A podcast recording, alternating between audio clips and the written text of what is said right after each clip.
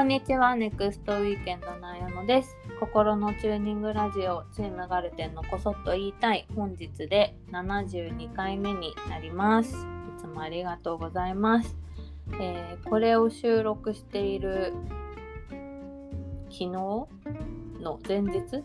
前日にあのネクストウィーケンドでいつもスタジオクリップさんっていうブランドアパレルブランドさんとの半年に1回ぐらいかなコラボレーションでお洋服出させてもらってるんですけどその新作の「ご近所ドレス」っていうのがねあのリリースになりましてであの編集長の萌えさんがライブ配信をやったりとかっていうのがあったんですけどなんかご近所ドレスっていうあのなんかツイッターで見かけたんですけどご近所ドレスっていうワーディングが天才だなみたいなことを書いてくださってる方がいていやなんか私もずっとこの企画は見てきたけど改めて確かに距離言葉の組み合わせ距離感今のムードみたいなのがねやっぱりなかなか私ももうすぐ産休に入るのに出社の回数を控えたりとかしてすごくあの難しい気持ちでしたけどなんか家とその周りが楽しくなるっていうのは結構みんなの心に寄り添えるコンセプトなんじゃないのかなっていうことを改めて思ってそんな今日私もご近所ドレスをちょっと一足早く着させてもらいながら収録をしております。はい。ね、ちょっと小さい楽しみをみんなで作っていきましょう。ということで、えー今日はもう早速ゲストを呼んで一緒にお便り等をご紹介していきたいと思います。えー今日のゲストは営業のこまみちゃんです。よろしくお願いします。お願いします。はーい。こまみちゃんもね、ご近所ドレスずっとはい。みプロジェクト見てきたけど、すはいごいね、ライブ配信すごい嬉しい声ばっかりで嬉しかったね。ね、嬉しかったですね。綾野さんバルコニーグリーンですよね。と私はバルコニーグリーンを選んだけどでも、はいなんかもう何着か何着かって言っても3着しかないないけど3色だけどさ もう2色か3色か買う前提だからそうですね。ねもう今次どうしよう2着目どうしようすごいみんなの投稿とかを見ながら考えてるけどこまみちゃんはタバーンネイビーだよねタバンネイビー即決でした。そうだよねこまみちゃん、い、つもあんまり迷わないよね迷わないですね。いやでもこれネイビーは可愛いね私もピンクと思ったんだけどネイビーもいいなって今ちょっとね思っている綾野さん全部似合いますね。バルコニーグリーンすごい顔色が明るく見えてました。あーグリーンねすごい絶妙なんだよね、うん。グリーンが絶妙なのなんというか ねね、まあ真緑に見えるわけでもないしなんかピンクがどうしてもさやっぱりなんかキャラキャラ設定のはい。じゃないんだけど、なんかわ私がピンクみたいななんか思っちゃう節があって私はね自分に対して。はい。でも憧れの色だからちょっと悩んでます今。ね、前焼けだったら可愛い。そうそうそう羽織羽織だったらね。ね。あの私今ちょっとお腹出てるからさあの 今前開けとかやるとすごいズドーンって感じね 逆にそうですね。産んだ後も楽しみにちょっと考えていきたいと思ってます。はい、えーということでお便りをまずね一通ご紹介させていただきます。私があのこのラジオもちょっと産休育休にあの一緒にお休みに入らせていただきますということを言ってあのたくさんお便りを今今まであの寄せていただいてます。ありがとうございます。引き続きお待ちしてるんですがちょっとその中から一つご紹介させていただきますね。えーラジオネームケイタンバルさんです。えー、綾野さんチームガルテンの皆さんこんにちは初めてお便りします嬉しいありがとうございます、えー楽しくキッチンで聞いています。ゆるっとしていながら本質をつきまくるこそっと言いたいが大好きです。綾野さんもうすぐ産休に入られるとのこと何かと制限が多い世の中ですね。同じコロナ禍に出産したものとして応援せずにはいられません。安安産をお祈りしています。ありがとうございます。えーこれまでの中で、えーレワさんがお話しされていたじゃがいも皮むき苦手案件の回。第70回かな？が、えーあ69回か、はい、が特に共感の嵐でした、えチームガルテンの皆さんはいつも前向きでまさしくチーム奮闘だなと尊敬しきりです。えー私はどちらかというと苦手意識は隠したいものだけど、えーこうやって言語化してくださりたくさんの人が荒波の中に灯台を見つけた気持ちになったのではないかなと思います、生きづらい時世風の時代、えー私たちを取り巻く世の中は激変の時にありますがこのラジオからは、えー不意と流行があり自分の中に変わらない軸と流れに身を任せるたおやかさを持って生きていれば明日は明るくできると教えていただいています。ありがとうございます。ありがとうこちらこそありがとうございますえーね、元気なお子さんを産み育ててまたさらに素敵に磨きがかかった矢野さんが戻ってきてくださるのを楽しみに待ってます。えー追伸じゃがいもの皮むき案件、えー加熱調理前提だと10時に切り込みを入れてから蒸して剥くのが、えー私なりの簡単ですっきりする剥き方です。桃の湯むきのようにつるんとできるとなんだか気持ちよくなりますよ。ということです。えーケイタンバルさんありがとうございます。ありがとうございます。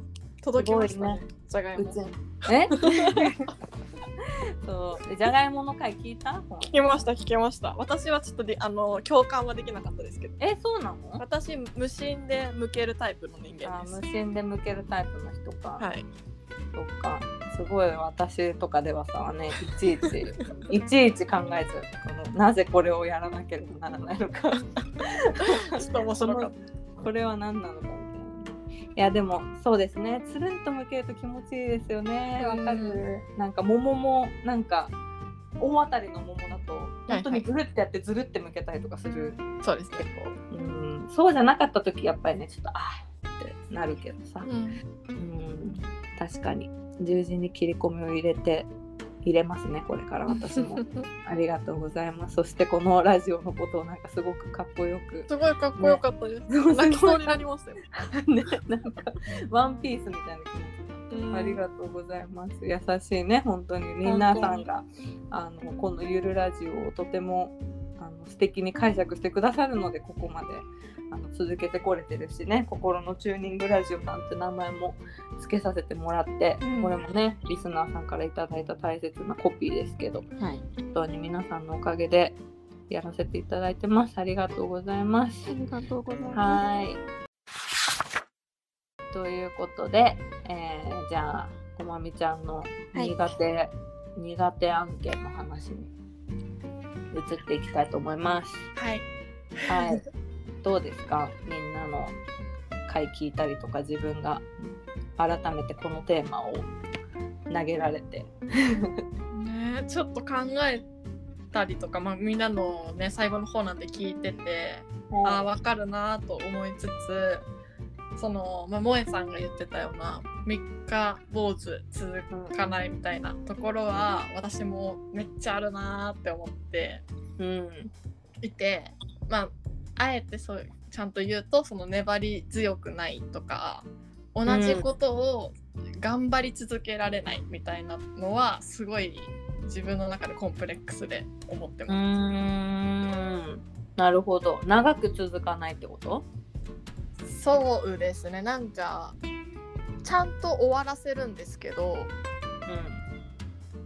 ずっと同じこう努力を積み上げられないみたいなことは思っててあーでもそれはあれなのかやっぱ萌えさんが言ってたみたいな、うん目先困ってないからっていうそのなんだろう未来の自分に対する貯金的な努力はでがで難しいっていうことなのかな。そうですねそうですねうん、なんかルーティーンとかが苦手ですあーなるほどね。うん、なんかやらそういう筋トレとかももちろんそうなんですけど、うん、日記を書こうとか、うんこう紅茶を入れるのを毎日やろうとか定期的に何かを飲もうとかうん、はちょっとなんか縛られちゃう感じがして確かに結構すぐやめちゃうことが多いです。私もルーティンとか無理だわ。ルーティンって何？ってなりますよ。うんなんかトイレトイレぐらい。寝る前にトイレに行くとかもそれはもはやルーティンではない。日常。生理現象で必ない。うん確かに私も本当にそういうのがねあんまりできないタイプだから、ううちの営業チームみんな頑張れないコツコツしない人たちの集ま提案資料全員ギリギリで仕上げますよね。りだからだから誰もさお互いのこと責めないじゃん。そうなんですよ。ギリギリでも気持ちわかるから。いやわかるよな。そうだよな。このへこの日のこの時間までに間に合えばなんとかなるよなって思いながら。そうそう本当の本当のデッドまでね。そうなんですよね。なそうなんですよね とてもわかります。はい。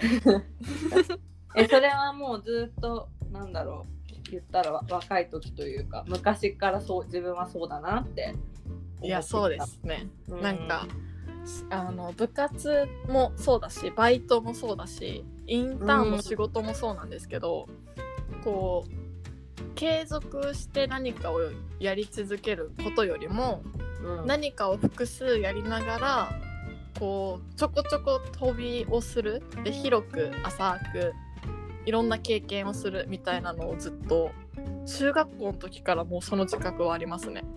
えー、部活に入ってなかったってこと入ってたけどいろいろやめたりとか新しいの入ったりとかしてたってこと？そうなんですよ。なんか部活中学の時は1年生の時バレーボールだったんですけどうんめちゃくちゃ怪我して 1, うん。1年間もやってないんですけど肩脱臼して 捻挫して肉離れして腰痛めてみたいな。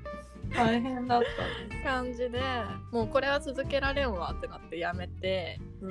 2年生は演劇部入ってそうだった。ね 結構初めて。そう話黒歴史なんで言ってないんですけど。そうなの。とか。でさ中3からダンスやってとかでも高校はダンス部ずっと3年間入ってたんですけどそれも途中怪我で辞めてバイトを明け暮れてたりした時期もあれば。えー、でもなんか今話聞いてるとさ自分が向かないわって言ってやめたっていうよりはそういうなんか怪我とかさうん。なんかしょうがない不可抗力みたいなのがきっかけになってるような気もするけどね。うーんどうなんですか？なんか怪我もやりようによっては絶対にそこの場所で頑張り続ける方法はあったと思っていてまあまあまあまあそれはねそうかもしれないけどね。諦めが早いのもあるかもしれないですけどダメ。だとか言ったらうんすぐ次に行くとかはあります。うーんでもなんか確かに確かにっていうのもあれだけどぶなんか中学校の部活を辞めて新しいのに入る人ってあんまり私の中学にいなかった。うんうんうん、うん、なんか私もいなかったです他いなかった そうなんだ。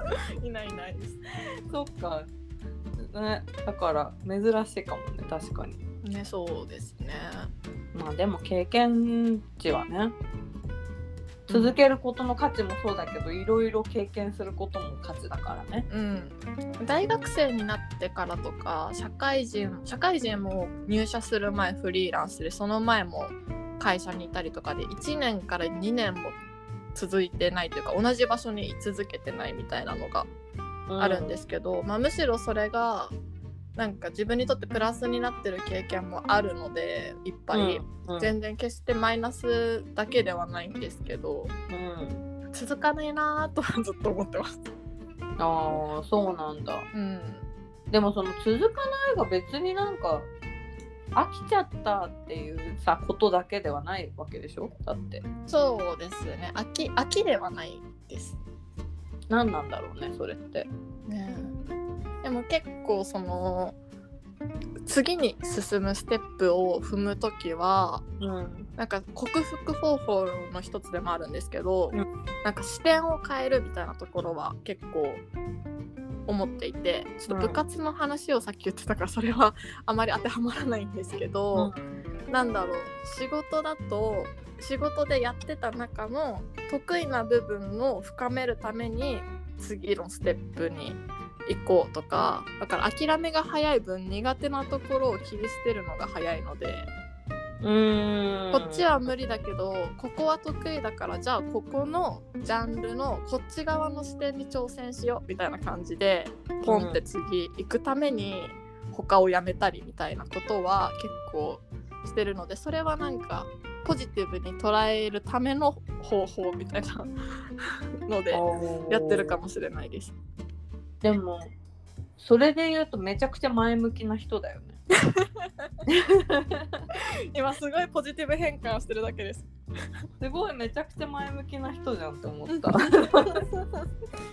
続かないことをうんもうぜ当たり前になってるので自分の中でうんいかにああもう続かなかったなとかって思うよりはこの選択で良かったなって思うためにはなぜその決断をしたかを自分の中で明確にできてる方が納得してで次に行けるのでうんうん。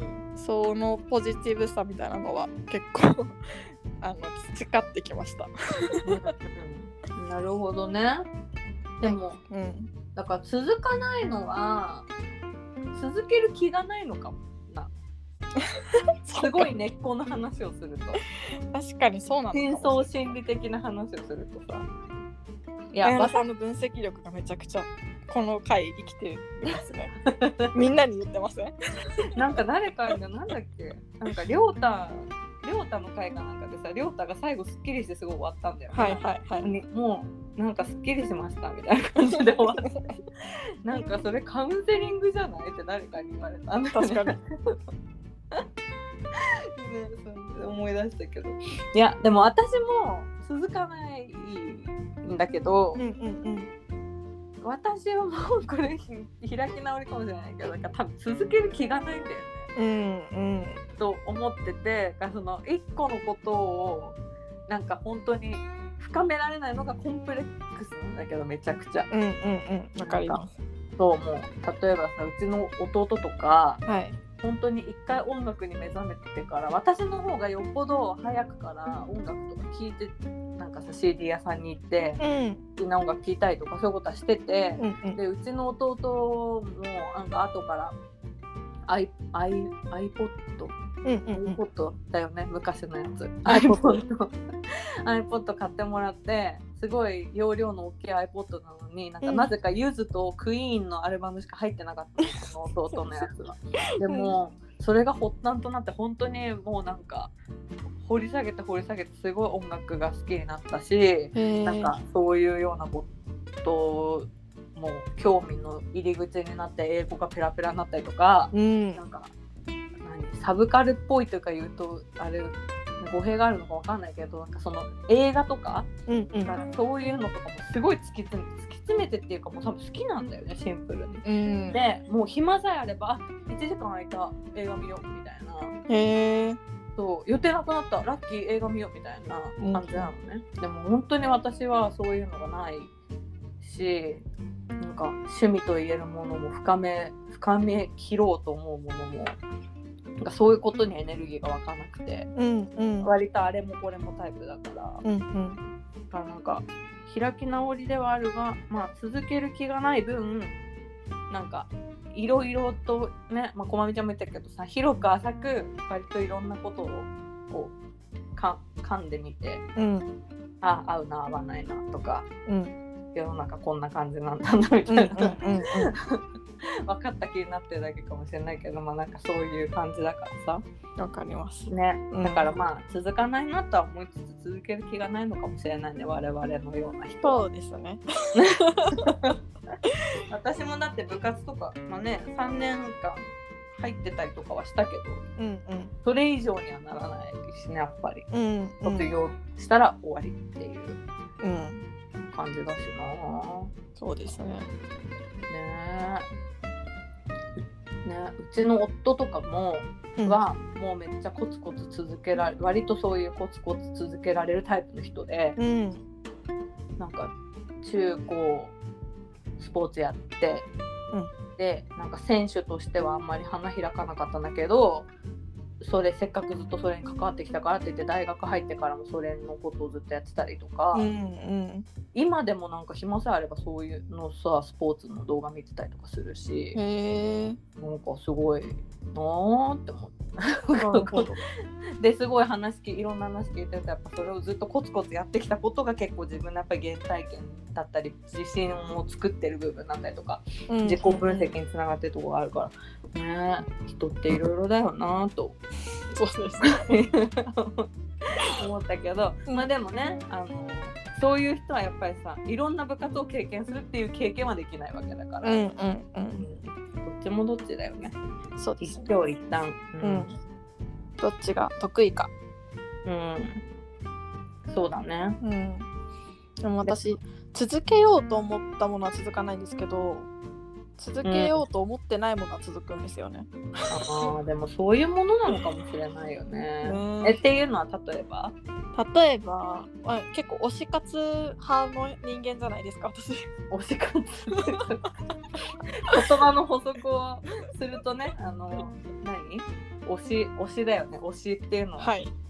なんだろうアイドルとかそういう芸能人とかわかんないけどそういう推す誰かを推すのの推し推し活だよね。そうですそうです。うん。あのうん。ねあの野球観戦とか、うん。あの日誌とか、日お誌日誌好きだよね。はい、を好きなのは別に好きで続けたいみたいな感じのモチベーションではないけどもう45年とかうん。野球は6年くらい？78年とか？うん。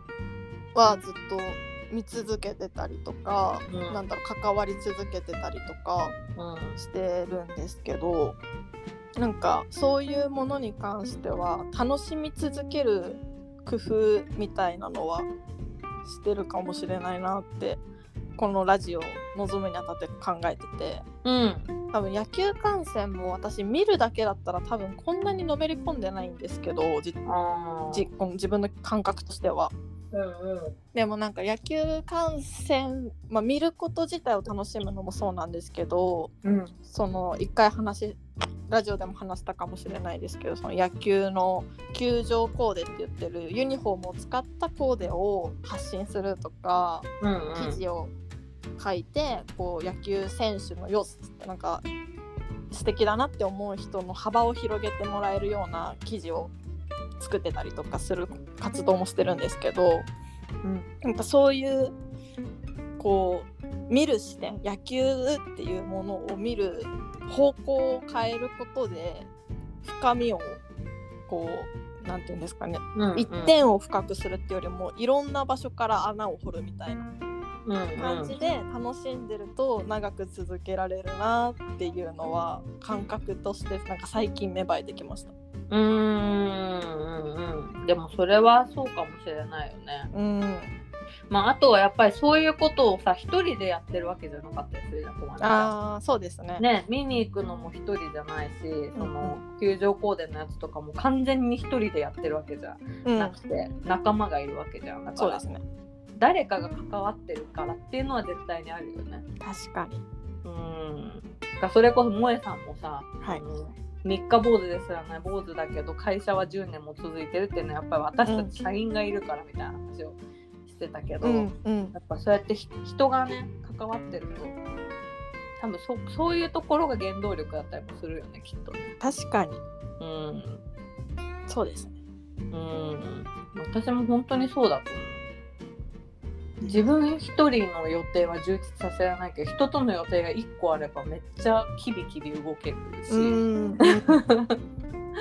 うん。遅刻とかもあんましないからうん私は、すごいシャキシャキッとできるんだけど自分一人だと本当にもうなんか信じられないぐらい怠惰だから。いやでもわかります。そう、うんそうだな確かに。そうなの。でうん。この時間あれば絶対もっと本読んだりなんか意味のあることできるじゃんってうんうんいうことは、もう論理上はいっぱい分かってるんだけど、うんうんうん。できないんだよねできないですよね。全然できないだけどやっぱ人が例えば家に来るってなった瞬間めっちゃ掃除とかにわかります。超わかる。それは結構みんなそうかもしれないけどでもやっぱそれを日常的に自分のためだけにやれって言われても難しいけどさいや本当そうですね。うんやっぱベクトルがそういう方向に向いてんだろうね多分、うんうん。わかります。うんそうなんだよね。私自分の人生ですらもそんな感じしますどういうこと？どういうこと？なんか3567くらいになった時に一人自分のために時間とかお金をかけることに飽きるんじゃないかなとか思って。わかんないんですけど、うんうん。だからその前になんか自分以外の大事にしたい人がいるってなんかうん。第二の人生フェーズ感がやっぱりあるよなって思って、うんうんなんかそういう結婚とか出産とかってもちろんライフステージの変化みたいなのうん。ですけど、なんか自分の人生のこう視点がポンと変わる切り替わりスイッチでもあるのでうん。なんかそれ欲しいとか思ってました。結婚したいとか産みたいとかじゃなくって人生切り替えたいみたいな ねえ。いやでもその感覚は私もけ結果論出してしかないけど なんかすごいわわかるね。あるかもねそういうのは。うん。まあ私もともと一人でいるのが得意じゃないからあんま自分一人のためになんちゃらっていう自覚もななく一人の時やってたけどでもやっぱ思い返すとねあれは一人じゃなかったからできたことだなとうんうん。思うしなあの時間の使い方お金の使い方とかうんね。うんうん。そうですよね。うん。なんかなんであのタイミングであのバッグとか買ったんだろうとかすごいね過去の自分に突っ込みたいこといっぱいあるんだけど。いやもよくわかんなかったなとか思うんだけど。うわかります。ありますよね。それは本当な今だったらそういう判断してねまあでもそれもそれでねいい思い出ですよ。そうですね。経験うん。思い出。いやー26になったの？なりました。26です。26うん。いい年齢です。いい年齢です今噛み締めています。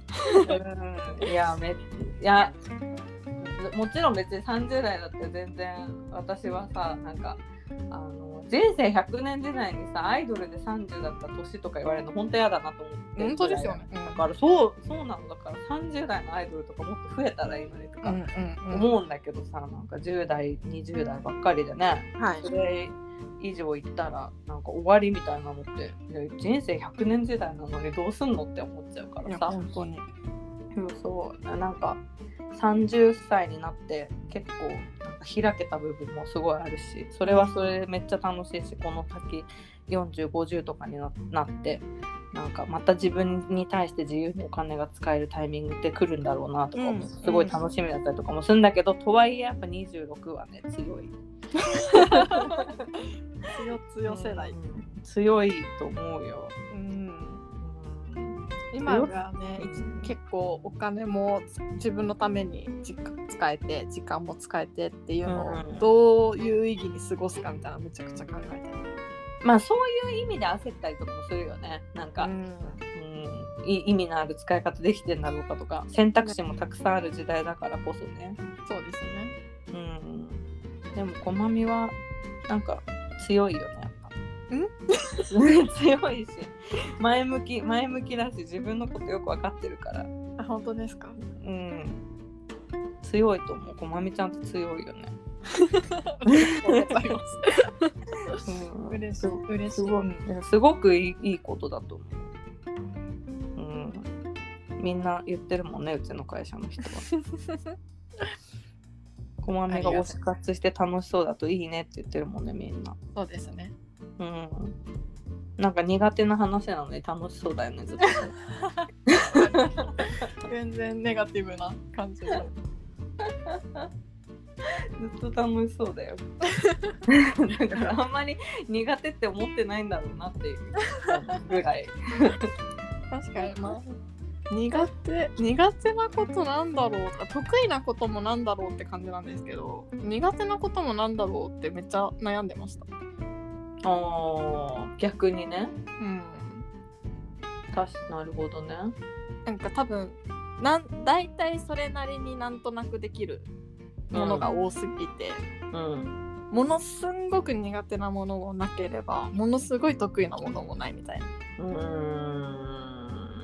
わかる。わかる。わたわりとわかる私、う ん多分広く浅くの副産物なんだと思うんですけど、そうだね。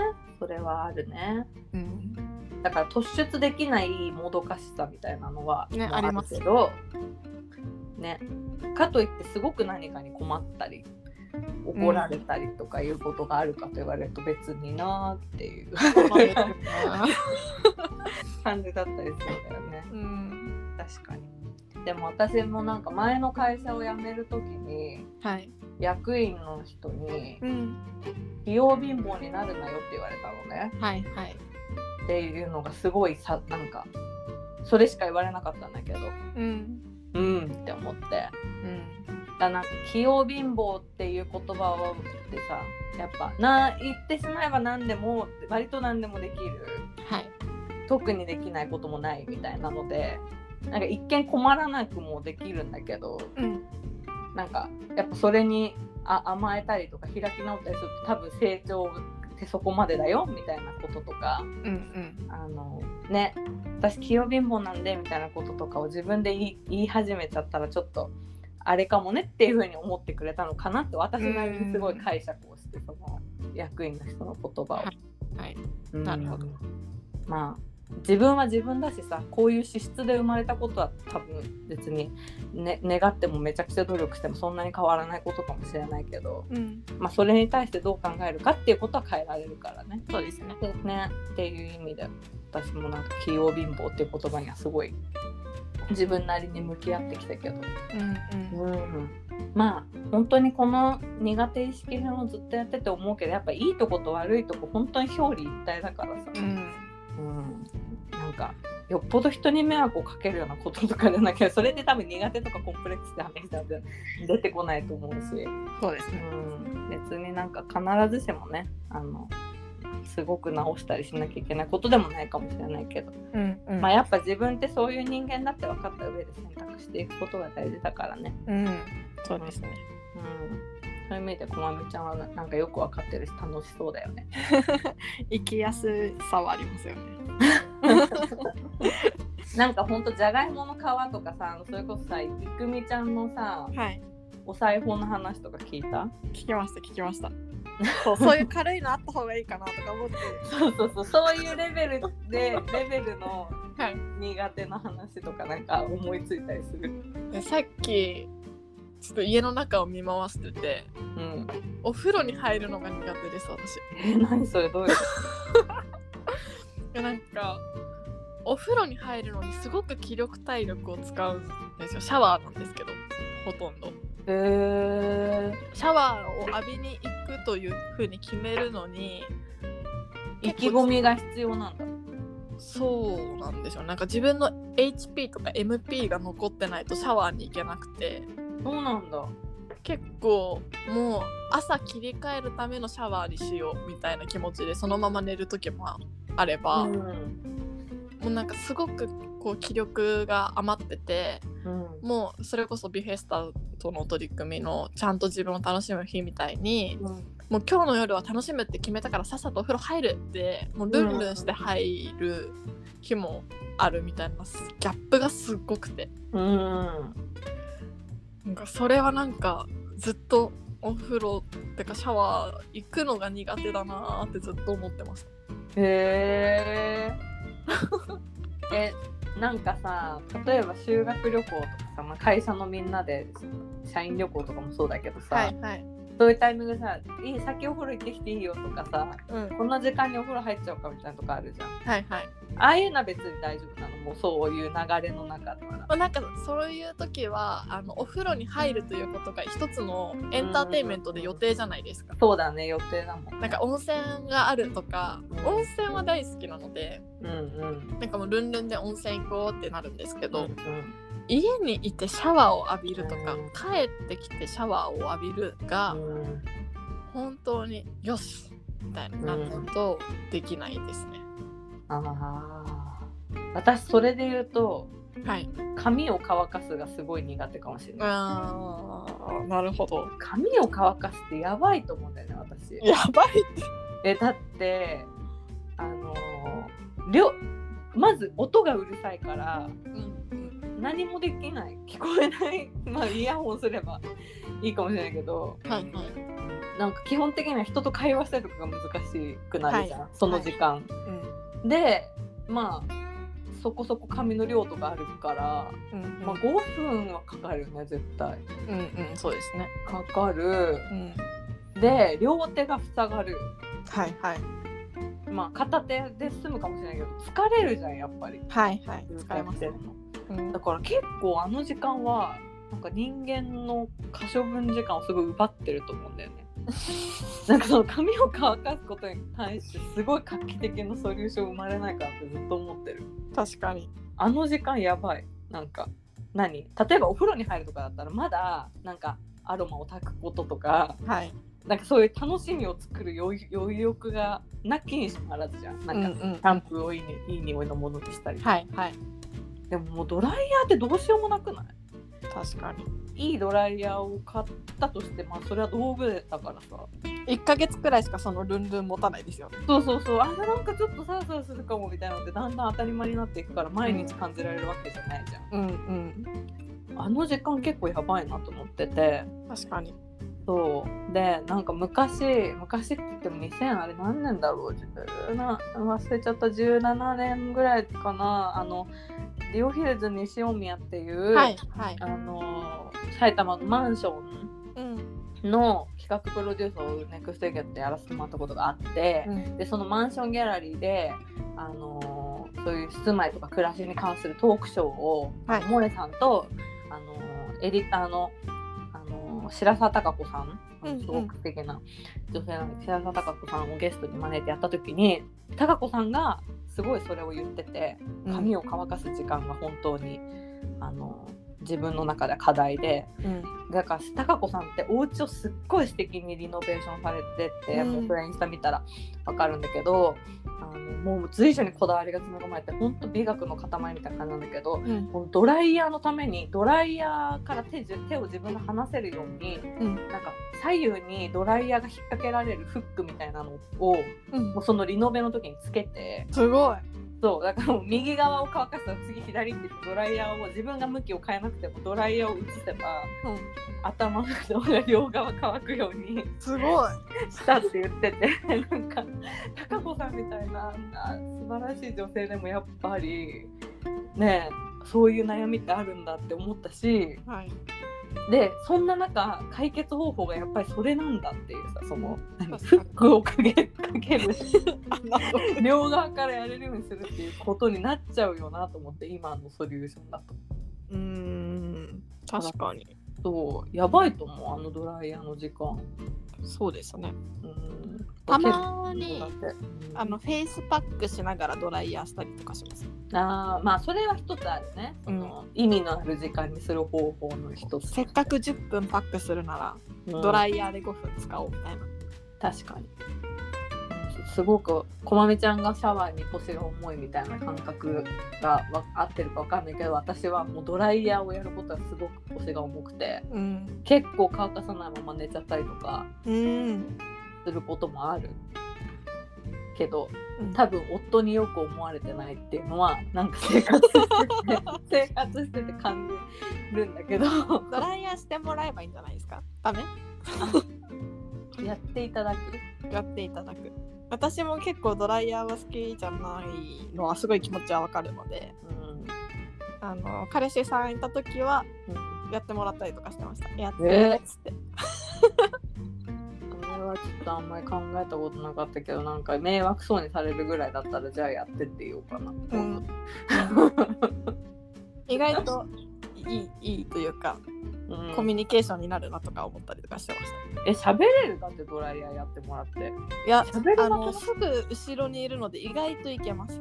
そっか。なんかすごい耳の遠い人たちの大声の会話みたいなの。あのさそうそう。ね？えなんかすごい考えちゃういいんじゃないですか？甘える感じにいきましょうよね、ちょっと本当にそういうの無理だわ。無理だわっていうのもある。ねいやでも絶対みんなそういうのあるよ。何かしら。あそういえばこれは腰が重いわ。うんうん洗い物とかね、いねろいろあるかもしれないけど。ですねそういうちっちゃい話はちっちゃい話で盛り上がりますよね。でもそのシャワーはだからなんか克服方法はあんの？なんかあ鼓舞する自分を鼓舞する方法は。鼓舞するのは一つはそれこそさっき綾野さんも言ってたみたいなシャンプーをいい匂いにする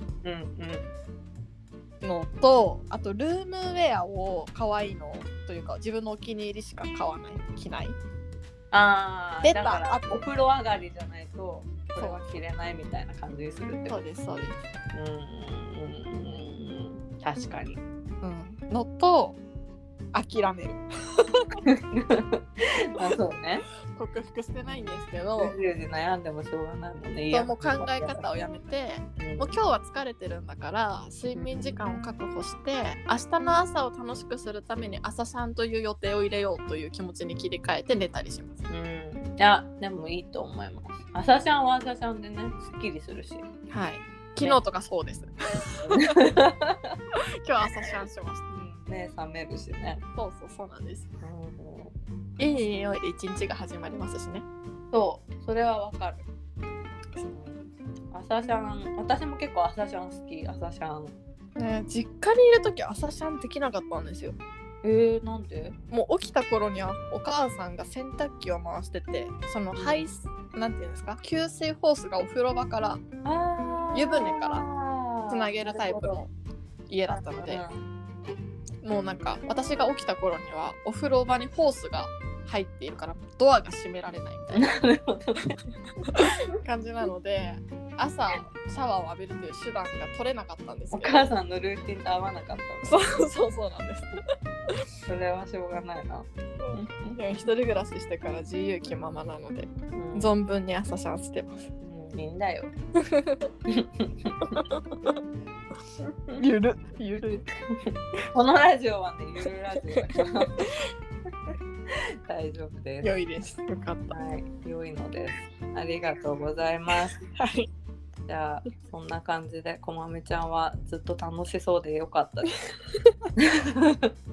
素晴らしいことだと思います。ありがとうございます。うん、まあ自分はね自分だからさ、うん。ねうまくやっていければいいんだよね。はい。はい。皆さんもそう思ってもらえれば何よりです。あと2回とかでこのラジオ1回お休みに入るんですけどゆるいです。そのまま行きましょう。そのままいきます。はい。じゃあこまみちゃんありがとうございました。ありがとうございました。はいつよつよで頑張ってくださいこれから。も えーね、あと2回ね最後のゲストがさきちゃんで、えーうん。で最終回は私と萌えさんも出てくれるかなっていう感じで、えー締めくくりたいとまあ終わるわけではない。ちょっとお休みに入っただけですけどね、はい思ってるので、えー最後までよろしくお願いします。お願はいします。えーでは今週も最後まで聞いてくださってありがとうございました。とまみちゃんもありがとう。ありがとうございますはーい、また来週さようなら。はいさよなら